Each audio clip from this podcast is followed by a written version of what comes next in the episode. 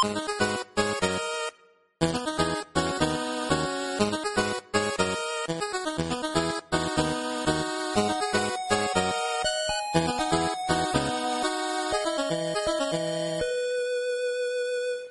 humanos de la vida es un videojuego.com, bienvenidos a un nuevo podcast.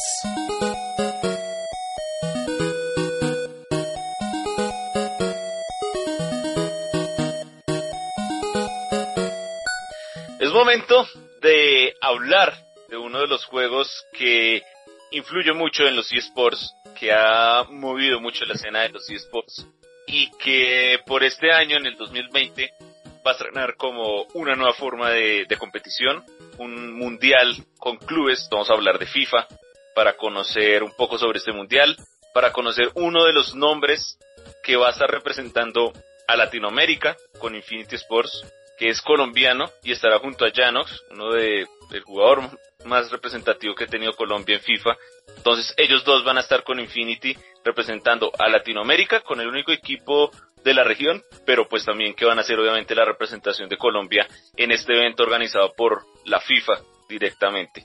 Es muy importante, están en un grupo muy complicado, eh, entonces vamos a conocerlo a él, vamos a conocer cómo funciona este mundial de, de clubes y también tratar de resolver la duda de si Colombia es una potencia dentro de FIFA, dentro de este eSports que es uno de los más destacados obviamente a nivel mundial. Así que bienvenidos a este podcast. Ya les presentaré a nuestro personaje de hoy.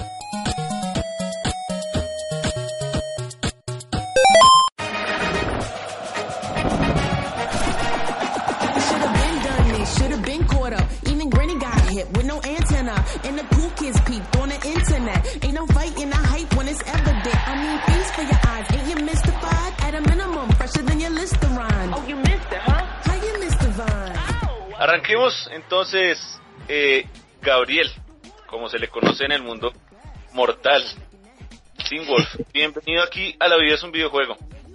Hola, mucho gusto Juan, ¿cómo va todo? Muy bien. Primero cuénteme de usted, ¿quién es Sin Wolf? ¿De dónde sale su nombre? Eh, ¿A qué se dedica? No sé, aparte de jugar videojuegos, eh, si tiene otra profesión o estudia, en fin. Cuénteme de usted. Bueno, yo me llamo Gabriel Cabrera, soy de Barranquilla, Colombia. Soy graduado de Relaciones Internacionales, ya terminé mi universidad hace poco. Actualmente estoy viviendo en Canadá, me mudé hace, hace un poco menos de un año. Eh, y pues bueno, ajustándome a un nuevo país y todo lo que eso conlleva, el idioma y demás. Mi de Wolf viene de, a mí siempre me han gustado mucho los lobos, eh, desde pequeño tuve esa, esa, digamos, esa fijación con, con ese animal. Y el Sib viene de, de Siberian, tuve, yo tuve un, un perrito que era un husky siberiano.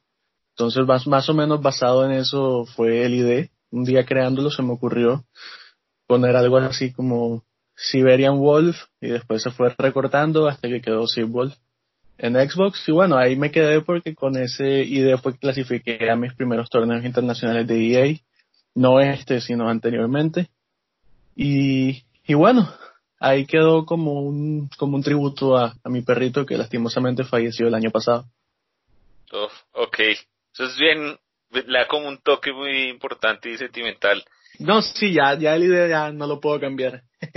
no, ya, y está genial porque tiene una gran historia detrás eh, de sentimientos, con que es una parte importante de su vida, entonces eso es muy importante. Hay, hay muchas maneras de tenerlo así de, o los nicknames, y, y pues chévere tener como esa historia, esa forma de contarlo así. Bueno, y su historia con FIFA, ¿cómo es? ¿Cómo se convierte? Porque obviamente todo el mundo empieza jugando FIFA o lo que sea, eh, los videojuegos por gusto, y ya después es que uno se empieza a dar cuenta que pues puede participar y competir a nivel profesional con esto y ya también convertirlo en un estilo de vida. Entonces, ¿cómo es esa historia suya con FIFA? Bueno, ¿qué te digo? Yo soy, digamos, un gamer un poquito vieja escuela, no tan vieja escuela, pero comencé a jugar videojuegos cuando estaba pequeño. Mi papá me compró un Super Nintendo por ahí en los 90. Eh, y bueno, siempre me han gustado los juegos. Creo que uno de los primeros juegos que jugué fue eh, Killer Instinct y Mario Kart de Super Nintendo, clasicazos. Este, y bueno, la, la fijación con los jueguitos de fútbol empezó con el International Superstar Soccer. Me acuerdo que había una versión tipo así, eh, un poco fraudulenta en Colombia que era con, con la carátula del pibe y demás. y eso, en Barranquilla también era una locura, ¿no? Sí, sí, claro, pero me parece que para esa época, pues, eh, con el comienzo del, fútbol en los videojuegos, eso se veía en todas partes. Pero sí, o sea, eh, a todo el mundo lo agarró esa fiebre y yo empecé a jugar ahí. Luego, con el Nintendo 64 fue mi primer acercamiento con FIFA como tal. Me acuerdo que tuve el juego del Mundial 98. este, ese fue mi primer FIFA, así como, como decir un FIFA, ya de EA Sports y demás. FIFA 98, estaba pequeño. Eh, y bueno, ya después de ahí, digamos que en los 2000, ya como, como un adolescente, eh, pasé a jugar PES. Todo el mundo jugaba PES en esa época. Era el reinado de PES, PES 5, PES 6. Winning Eleven. Winning Eleven. Sí, en Colombia se conocía como Winning Eleven. Me acuerdo de Winning Eleven 7, 10, 11, mil Winning Eleven había, pero era el mejor juego de la época. Tuvo, me imagino, el Winning Eleven de fútbol colombiano. Sí, con El mod de fútbol. Con el mod de fútbol colombiano. ¿Tuvo, ¿Tuvo el gomito? El gomito, sí, creo que lo alcancé a tener. Claro, aquí hablamos con gomito, nos contó la historia y todo. El famoso gomito. Yo creo que yo leí la historia por ahí, pero eso estaba, eso era un staple. En todo el que tuviera Play 2 o Xbox el primero, que pudiera leer juegos de, en DVD quemados, tenía el gomito. Sí, ese es un clásico. Volví a FIFA en FIFA 06. O sea, yo, yo jugaba PES, pero también tenía FIFA en GameCube. Y no era tan bueno el FIFA. Entonces lo dejé un poco a un lado hasta que empecé a jugar ya como tal. Mi primer acercamiento con FIFA online fue FIFA 12 en el Play 3. Fue cuando empecé a jugar online, eh, temporadas online. Y en FIFA 13 fue en realidad mi primer acercamiento con Ultimate Team y desde FIFA 13 llevo jugando Ultimate Team, que es el modo oficial competitivo de ahora. Ahí es donde se realizan todos los torneos. Eh, ¿Qué más te digo? Bueno, ¿Cómo pasa? Bueno, sí. ¿Cómo pasa toda esa, pues, esa historia jugando FIFA Ultimate Team ya convertirse en algo más serio? Como, no sé, me imagino que participó en algún torneo que lo marcó o cómo fue. Yo, pues los primeros torneos que tuve un acercamiento con el FIFA competitivo fue en vieja época, eh, yo me unía a los foros oficiales de, de FIFA en inglés, de, de como tal de la comunidad de FIFA y ahí se realizaban torneos. Eso fue como mi primer acercamiento a torneos online con otra gente.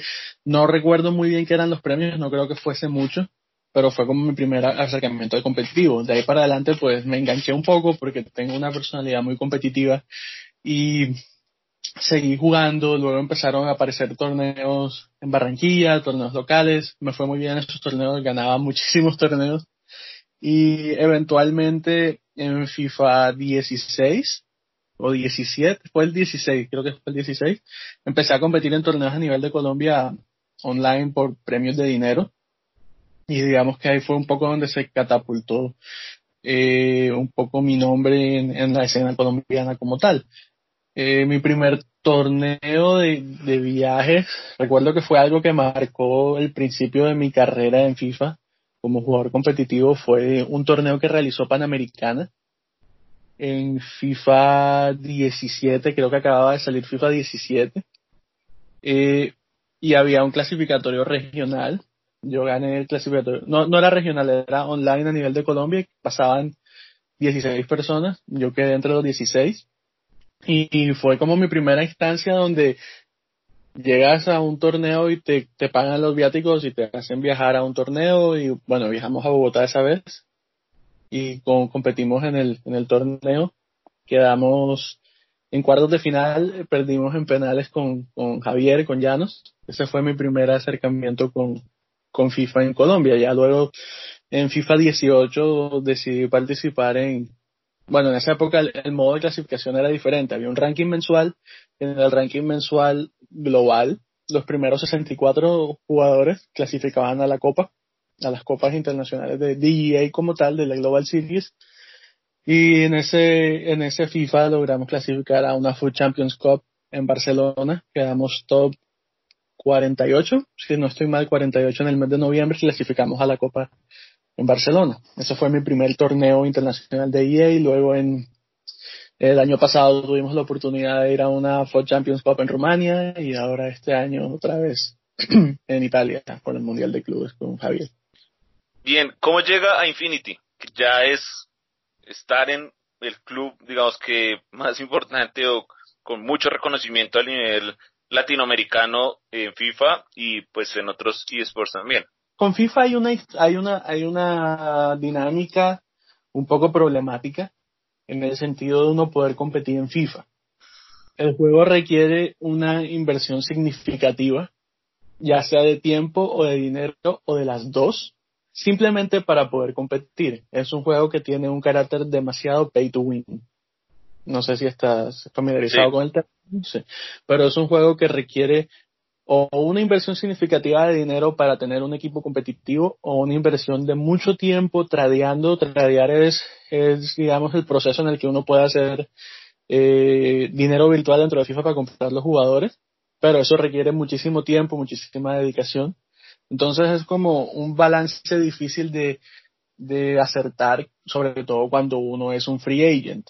Y de pronto ese me parece que es el obstáculo más grande en cuanto al crecimiento de FIFA como eSport. Mucha gente talentosa no tiene la facilidad de realizar esa inversión o no tiene el conocimiento para conseguir este, las monedas necesarias y digamos que es un, es una gran traba. Es una, es una desventaja que tienen los jugadores que no están eh, respaldados por un equipo. Pues obviamente cuando estás respaldado por un equipo, el equipo te ayuda de manera económica para poder competir, para que tengas todas las capacidades y, la, y las condiciones para que demuestres tu potencial. Entonces digamos que es el doble de difícil para una persona que no, que está por su propia cuenta. Entonces yo competía así, por mi propia cuenta, desde el principio, desde que empezó la Global Series hasta este año, que bueno, eh, cuando se realizó el primer acercamiento para E-Clubs, eh, Infinity tiene dos jugadores de FIFA, Javier Janos, todos lo conocemos, y Boncita. Boncita es un jugador de Costa Rica, pero Costa Rica no estaba dentro de las naciones elegidas para competir en FIFA, en este, en el Mundial de E-Clubs. Entonces, ¿qué pasa? Javier tuvo que empezar a examinar la posibilidad de traer un tercer integrante al equipo de Infinity de FIFA para poder competir en el Mundial, en el clasificatorio del Mundial. Entonces, fue, fue en realidad todo muy rápido. Él me escribió un día, eh, ya yo lo conocía desde hace mucho tiempo, somos amigos de hace mucho tiempo. Me dijo, Gabo, ¿quieres, quieres jugar el clasificatorio conmigo del Mundial? Hablamos con Infinity. Y pues yo le dije que sí, de una. la traba era que me tocaba cambiarme de consola. Yo soy un jugador de Xbox. Y para jugar el clasificatorio tenía que jugar en Play 4. Me tocó empezar otra vez de nuevo. Porque ya no juega en Xbox. Ya no juega en Xbox, los dos jugamos en Xbox. Yo todos los torneos a los que me he clasificado, me he clasificado en Xbox. Este es el primero en Play 4. Eh, ¿Y ese cambio se siente? Se siente, pues digamos que en, en, lo personal no, porque cuando yo empecé a jugar este FIFA y demás jugaba en Play 4 me pasé a Xbox en FIFA 17, entonces pues ya conozco el control, conozco la consola, no tuve mucho problema. El problema más que todo fue crear el club, crear el equipo desde cero otra vez. Pero bueno, se, logró crear un equipo competitivo, obviamente no el mejor, pero con ese equipo logramos obtener muy buenos resultados contra mejores equipos, contra organizaciones como Basel, Wolverhampton, equipos muy fuertes. Entonces, muy contento por, por cómo se dio todo y por tener la oportunidad de llegar al Mundial. Antes de pasar al Mundial, cuénteme un poco de su estilo de juego. ¿Cómo se conforma su equipo? ¿Qué tipo de jugadores busca? Eh, ¿Cómo le gusta jugar? Bueno, mira, eh, FIFA tiene una, una peculiaridad, así me gusta decirle, y es que con cada FIFA nuevo que sale, eh, la meta o la manera más efectiva de jugarlo cambia. A veces drásticamente, a veces solo un poquito. En FIFA 19 la meta era jugadores fuertes, grandes, que ganaran de cabeza, los cabezazos eran muy fuertes, los long shots, el tiro de lejos también era muy fuerte. Entonces había que armar un, tipo de equipo para eso, como para luchar, por así decirlo. Y, y, y no había mucho énfasis, digamos, en el dribbling, en el en jugadores como Messi. Era más que todo, digamos, que era un juego para Cristiano Ronaldo en vez de, un juego para Messi. Entonces, yo entré a FIFA 20 con una mentalidad, digamos, parecida, pero resulta que no. El FIFA 20 es un giro de 180 grados en comparación a FIFA 19, entonces eh, se premia a la agilidad, al balance, a la rapidez del jugador, jugador pequeño tipo Messi, tipo Neymar, es mucho más efectivo en este FIFA. La meta es mucho más retrasada, hay mucha más defensa, hay muchos menos goles, los cabezazos ya no son tan fuertes, hay mucha, hay menos maneras de, de entrarle a una defensa cerrada, entonces los partidos se vuelven muy, muy difíciles, de mucha concentración, de muchos 1-0, 2-1, 0-0, de tiempo extra, penales, o sea, que hay que ajustarse mentalmente a esperar esa dinámica. Entonces, para armar un equipo me parece que lo más importante es tener una defensa sólida.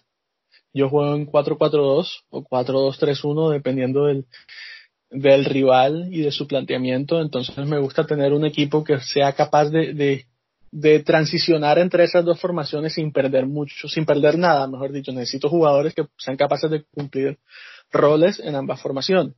Entonces, digamos, eh, los extremos tienen que saber jugar un poco más retrasados en 4-4-2 o un poco más adelantados en 4-2-3-1. Me parece que igual Cristiano Ronaldo sigue siendo, ahora mismo con la carta nueva que salió del equipo del año, sigue siendo el mejor jugador del juego y luego ya sí vendrían jugadores más pequeños, más ágiles, tipo Messi, Neymar, Mbappé, Mané. Y en el medio siempre tienen que estar las leyendas del pasado, Ruth Gullit y Patrick Vieira. Esos son los... ¿Por qué? Los baluartes. Los veo mucho, los veo mucho esa ficha, esas dos fichas siempre. Bueno, Ruth Gullit tiene una combinación de estadísticas y de habilidades físicas que lo convierten lejos en el mejor mediocentro del juego. No importa que haya mediocentros del equipo del año con mejores estadísticas que Gullit, Gullit siempre rinde más, porque Gullit es un, un jugador gigante que mide casi dos metros o más de dos metros, pero tiene la agilidad y el balance y la velocidad de un jugador pequeño. Entonces se mueve muy rápido, es muy fuerte, eh, tiene habilidades defensivas, lo puedes poner de de medio centro defensivo, de medio centro ofensivo, en donde sea que lo pongas, él responde. Por eso es una de las cartas más caras del juego y de hecho es el mediocampista más caro del juego por encima de jugadores que son 98 y 97, siendo él un 93. Entonces, Willy es muy importante, además tiene la habilidad de que tiene una cinco estrellas de pie malo, lo que le permite que ser totalmente ambidiestro. Entonces el jugador, aparte de todas las características que tiene, también es impredecible a la hora de, de patear o de hacer los pases o de todo lo que necesita.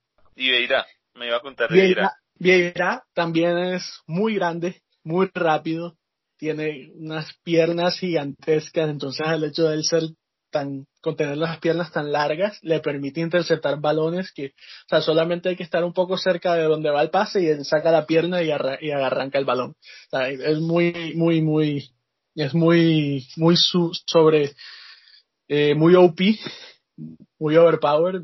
Vieira es increíble Me gusta, me gusta mucho como, como explica eso porque, digamos que hace que transmita la esencia también del, del fútbol, sí, es, decir, es un videojuego, eh, pero al final de cuentas también todo este análisis que usted está haciendo para la construcción del juego y para la construcción de los jugadores que quiere dentro del equipo, pues se acerca mucho a lo que seguramente es un técnico de fútbol o lo que uno hace cuando está jugando fútbol con sus amigos, entonces le dice a uno, eh, este usted que es más fuerte, hágase acá, eh, o hágase allá defendiendo, atacando, en fin. Está como una construcción muy cercana al fútbol cosa que a veces parece lejana pues cuando uno está jugando o cuando la gente lo ve a uno jugando. Sí, es que digamos, una cosa es entrar a FIFA, poner un equipo y arrancar a jugar a lo loco. Y otra cosa es ya entrar al competitivo. Cuando entras al competitivo entran a jugar diferentes factores como, bueno, cómo quieres jugar tú, eh, primero. Y lo segundo es conocer al rival, saber cómo juega y adaptarse al estilo del rival. A la, a la hora de construir un equipo, es necesario construir jugadores que se puedan adaptar a cualquier estilo de juego. No te sirve de nada, digamos, por ejemplo, en FIFA, no sirve de mucho tener un jugador como Tony Cross, que es, obviamente tiene una pegada genial, muy buen pase, pero es muy lento. Entonces, eh, eso te da una, te pone en una posición de mucha desventaja en FIFA como tal, las habilidades físicas y de velocidad más que todo tienen que tener mucho más peso a la hora de equiparar las estadísticas entre jugadores. Entonces, digamos, en ese sentido sí difiere un poco de la realidad, pero aparte de eso, sí, sí tiene, obviamente está basado en el fútbol real. Eh, eh, dependiendo de, de lo que quieras hacer, va a haber un jugador para ti.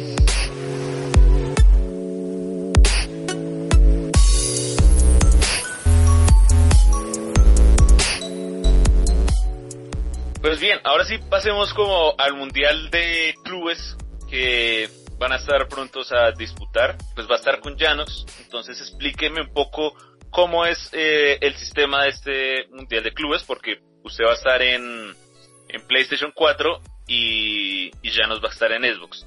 Pero cómo funciona el formato, el torneo en general. Sí, bueno, mira, el torneo es uno de los torneos más interesantes que hay en la temporada competitiva de FIFA porque es uno de los dos torneos que incluye la modalidad de 2 contra 2. normalmente en los torneos de EA como tal, la FUT Champions Cup, ese modo no se ve porque es un torneo de uno versus uno. estos difieren porque son organizados por la FIFA. Entonces la FIFA organiza dos torneos como tal. FIFA organiza el, el Mundial de Clubes, que es el torneo que vamos en febrero, y la Copa E-Nations, que es el mismo formato pero de países. Entonces va la selección argentina, la selección de Brasil, la selección de España, de Francia. Son esos dos torneos, son digamos un paralelo a la temporada competitiva de uno contra uno, aunque igual dan puntos para los rankings de la, de la temporada uno contra uno. Entonces el formato viene siendo, en vez de, de formato suizo para eliminatoria, de, de la primera eliminatoria se hace en grupos. Son cuatro grupos de seis equipos.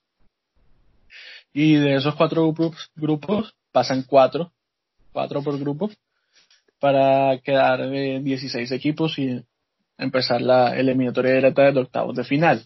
Entonces, no estoy muy seguro si el formato seguirá siendo a la hora del enfrentamiento directo igual que el año pasado, pero te puedo decir que el año pasado fue un partido en Play 4, un partido en Xbox. Cada partido da tres puntos. Y luego de esos dos partidos se juega un partido dos contra dos con los dos jugadores en la misma consola contra los otros dos jugadores. Entonces esa es la, esa es la diferencia mayor con los otros torneos de la Global Series.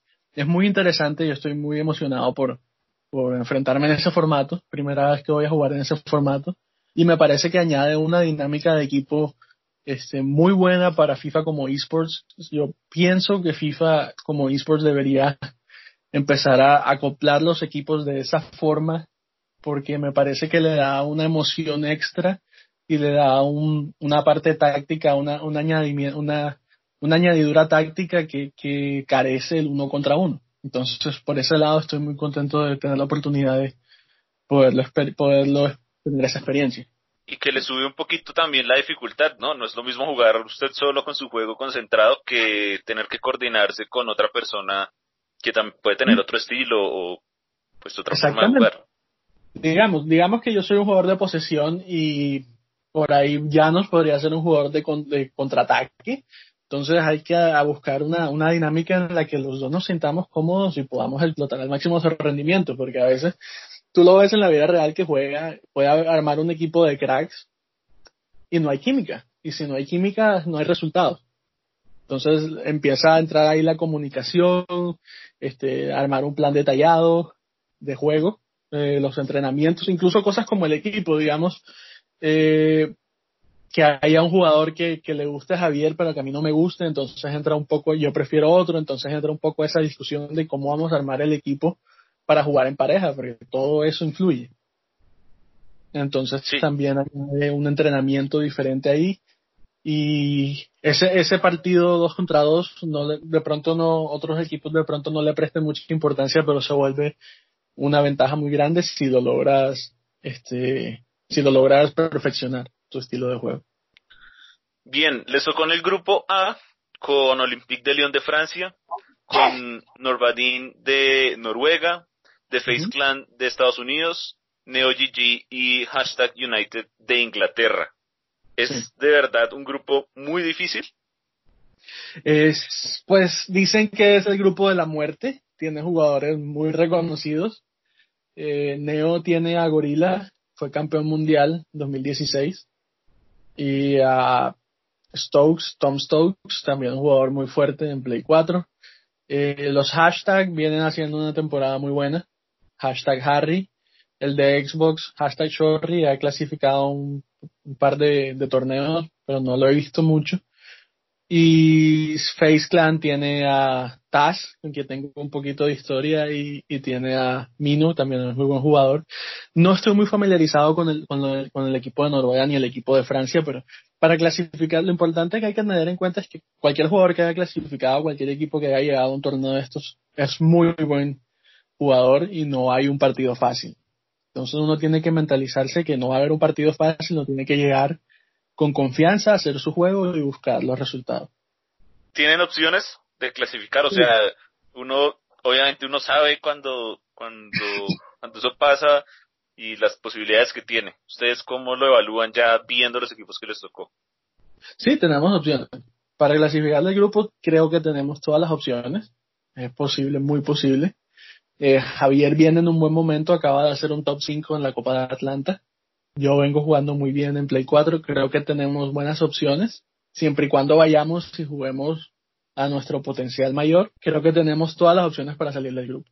Bien, ¿qué significa para ustedes dos como colombianos eh, estar representando a un equipo tan importante como Infinity y también ser la representación de la región en un mundial de clubes? No, pero la verdad yo me siento muy orgulloso por eso. Me parece es la eh, igual es la primera vez que clasifica una pareja de colombianos a un tipo de este torneo. Javier ya lo había jugado antes con una pareja extranjera y había clasificado a través de, de la región de Oceanía de Asia y Oceanía con un compañero japonés.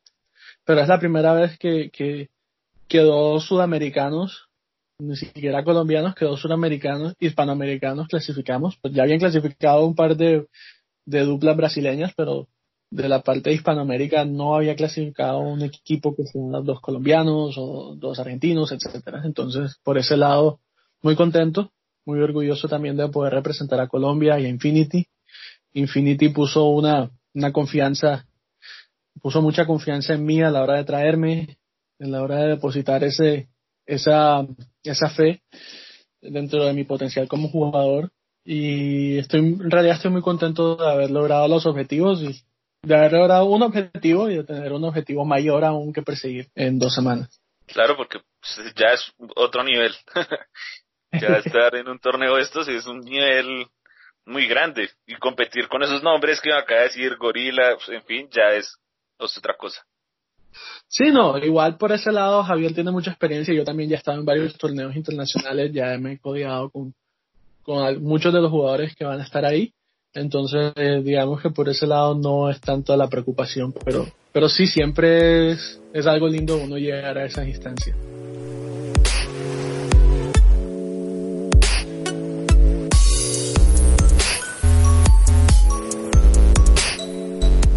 Colombia, ¿cómo está en FIFA?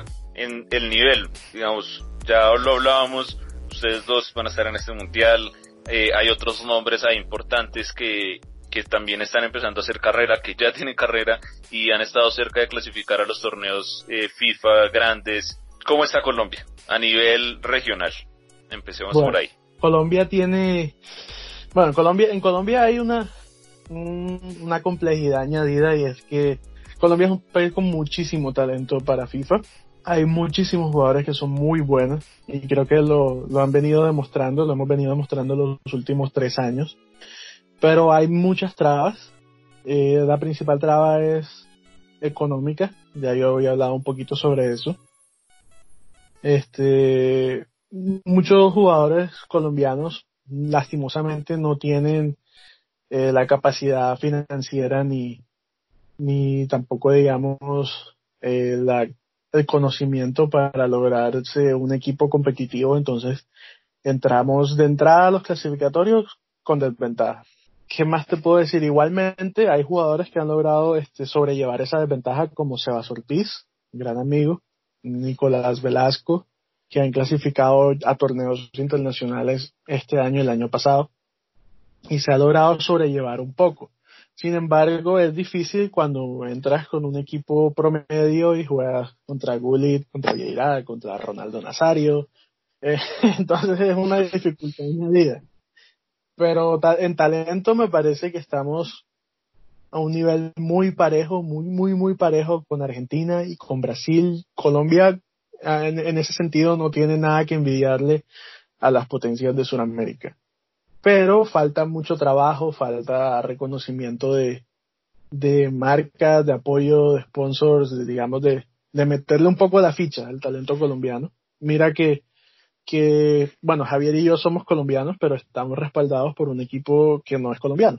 Eso, digamos, eso digamos que demuestra un poco las dificultades que hay en Colombia a la hora de, de poner un voto de confianza en el, en el talento de los jugadores colombianos. Entonces eso es, difícil competir en, un, en un escenario tan grande tú solo. Pues lo, tu competencia tiene, aparte del apoyo económico, tiene apoyo mental, o sea, tienen, tienen coaches, tienen coaches, tienen, eh, a todo, tiene asesorías para todo, a todo el tiempo están eh, entrenando. En cambio, cuando eres tú solo, digamos que estás un poco perdido.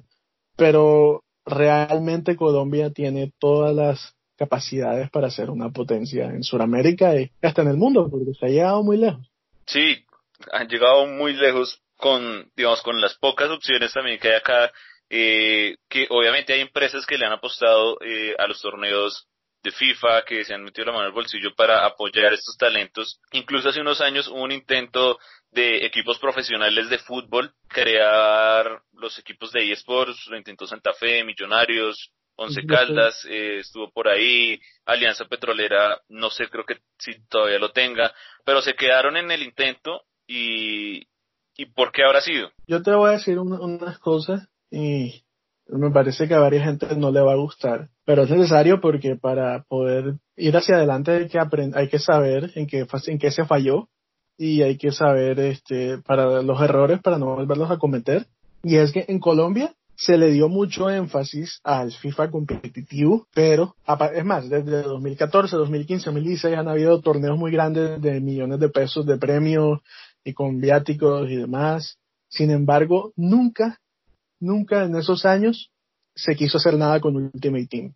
Todo era con, equipos normales. Y bueno, eso pues está bien que sea con equipos normales para, un poco, digamos que haya, eh, sí, un equilibrio. Sin embargo, a EA Sports eso no le importa. Y, y, no, y no le sirve de nada a los jugadores quedarse jugando el modo de, equipos normales, porque eso no les va a avanzar su carrera. Si quieren tener una carrera competitiva oficial, eso no les va a avanzar en nada. Necesitan familiarizarse con Ultimate Team, este, necesitaban hacer más cosas con ese modo de juego que por X o Y motivo no se realizó. Supongo que por, por logística, por, por no querer enfrentarse, digamos, a quejas de, equipos y demás, no se realizó. Eh, y me parece que eso fue un, grave error, porque un jugador bueno, del modo de uno contra uno con jugadores normales, no siempre, en muchos de los casos, no equivale a un jugador bueno de Ultimate Team. Son modos totalmente diferentes, hasta me atrevo a decir que es un juego casi que totalmente diferente. Entonces, en ese, por ese punto se realizó una falla muy grave. Y esa falla, una vez, yo desde 2016 vengo, venía empujando un poco con los organizadores de esos torneos, hombre, hagan algo más de Ultimate Team, este, miren que esto es lo que van a sacar adelante el FIFA competitivo, pero esas cosas cayeron en oídos sordos. Eh, y cuando se intentó hacer lo de Santa Fe y lo de Millonarios, a mí me invitaron a, a jugar el clasificatorio para esos equipos yo respetuosamente dije que no, porque una vez más el formato era jugar el torneo con Millonarios y con Santa Fe, para después tener un jugador profesional que tiene que jugar en Ultimate Team. Eso no te aporta nada. Un partido con Millonarios, un equipo, con todo respeto en FIFA, es un equipo paupérrimo. Eso, eso se presta para mucha aleatoriedad, para mucho randomness y puede ganar cualquiera. O sea, y realmente sucedió que, que las personas que ganaron, que fuesen buenos jugadores, en Ultimate Team en realidad no tenían las capacidades ni, ni el conocimiento para llevar a cabo un buen desempeño en Ultimate Team y se jugó el clasificatorio mundial de clubes, no les fue bien y algunos jugaron clasificatorios, otros no. El único que llegó a clasificar siendo jugador profesional fue Sebastián Ortiz cuando estaba con Santa Fe logró llegar a varios eventos, pero él ya era un jugador de Ultimate Team. Pero los demás, digamos que se quedaron en el, al momento de hacer la transición, les fue muy difícil y no contaron con el apoyo correcto. Bueno, ya tenemos todo este panorama de que le falta Colombia para, para crecer, eh, pero ¿por qué cree usted que dentro de la comunidad gamer, y usted es muy sincero, eh, ha sido muy sincero como en muchos apuntes, porque cree que FIFA como juego eh, suele ser a veces tan desprestigiado dentro de la comunidad gamer. Pues qué te digo, FIFA como esport le falta muchísimo, empezando por la, por la cantidad de, del monto en premios. Es muy difícil, te lo digo, que es muy difícil como un pro de FIFA tú lograr mantenerte a flote. A menos que seas un top, top, top que gana todos los torneos, que llega a cuartos de final, que clasifica todo, es muy difícil con las premiaciones que dan llegar a ser un, llegar a mantenerte solamente de FIFA. Entonces ese es un, un, gran, un gran desafío que tiene EA como tal.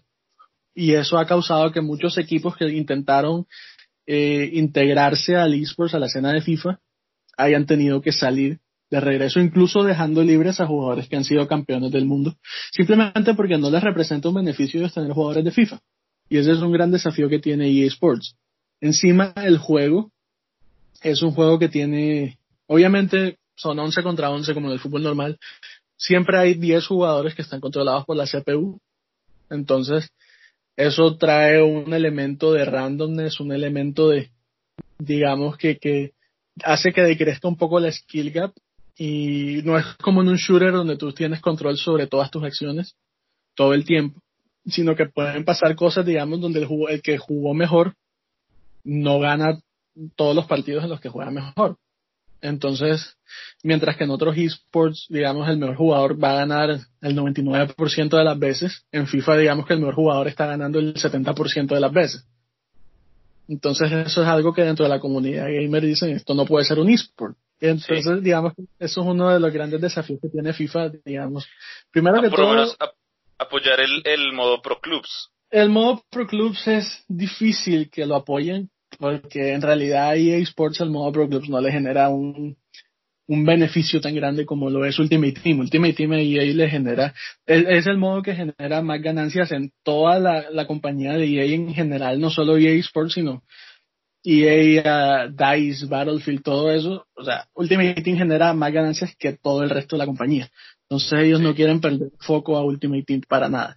Y aunque, Pro Clubs me parece muy interesante, eso sin, sin apoyo de EA y esa comunidad eh, no va a crecer al punto que necesita. Me parece que es muy bueno. Yo juego Pro Clubs, estoy en un equipo de Pro Clubs y es muy chévere el modo, pero no va a tener el apoyo de EA por ahora. Y si, si ahora mismo un club no puede justificar mantener uno o dos jugadores pro de FIFA porque no les genera un beneficio. Imagina tener un equipo de 11.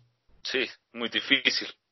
¿Podría haber un Pro Clubs Ultimate Team? Eh, y eso es lo que me, llama mucho la atención del 2 contra 2 en Ultimate Team porque digamos que podría empezar haciendo un primer paso hacia ese modo de, de tener varios jugadores en Ultimate Team.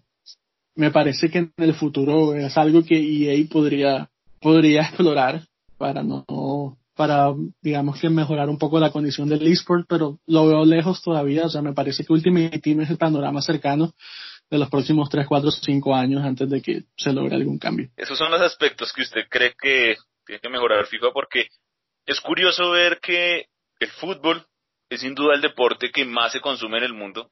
De sí. yo creo que no hay duda. Y es muy curioso que si hay un, si hay un eSports de fútbol, eh, que también FIFA es un juego muy jugado en el mundo, eh, no tenga eh, el, no sé, no genere el mismo impacto un mundial de FIFA que el mundial de LOL, ¿sí? El mundial de otro esports como Counter Strike, ¿sí? Sí, claro, pero también hay que tener en cuenta que eh, esports como LOL, esports como, como Dota, como Counter Strike, fueron los que abrieron camino, los que marcaron la pauta en realidad para em-, empezar con el, todo el tema del esports, o sea, son los pioneros. FIFA es un esport naciente, tiene el apoyo de, del fútbol y de lo que es una de las IPs más grandes del mundo, pero de todas formas en el ámbito de los esports es, es un bebé. Entonces, como, como un bebé, nosotros nos toca aguantar todo el crecimiento y todo lo que es el desarrollo del eSport como tal, sobre todo porque EA es una compañía que no le ha puesto la ficha totalmente a la parte del eSports. Me parece a mí que, que no, no ha, no ha tenido el esfuerzo y en muchas cosas el eSport como tal ha venido de más a menos y es algo un poco preocupante. Por ejemplo, este año tenemos seis majors, seis copas. El año pasado hubo alrededor de 15 hay menos de la mitad de las copas este año, pero el, el, pote de premios no incrementó. Ok, y eso es, eso es un golpe fuerte, y más que, pues, EA tiene también un, un apoyo de la FIFA, como... De la FIFA, exactamente. Nombre teniendo la FIFA encima, pues eso es un gran apoyo también. Sí, exactamente. Entonces, ves jugadores que van a un mundial y en el mundial hacen top 16 y por el top 16 te ganas 500 dólares. Eso no es posible. Top 16 en el mundo para 500 dólares, tú juegas Fortnite un fin de semana, un torneo online de Fortnite y te ganas si te va bien 2000 dólares. Sí. Es. Desde tu casa. Entonces, es difícil.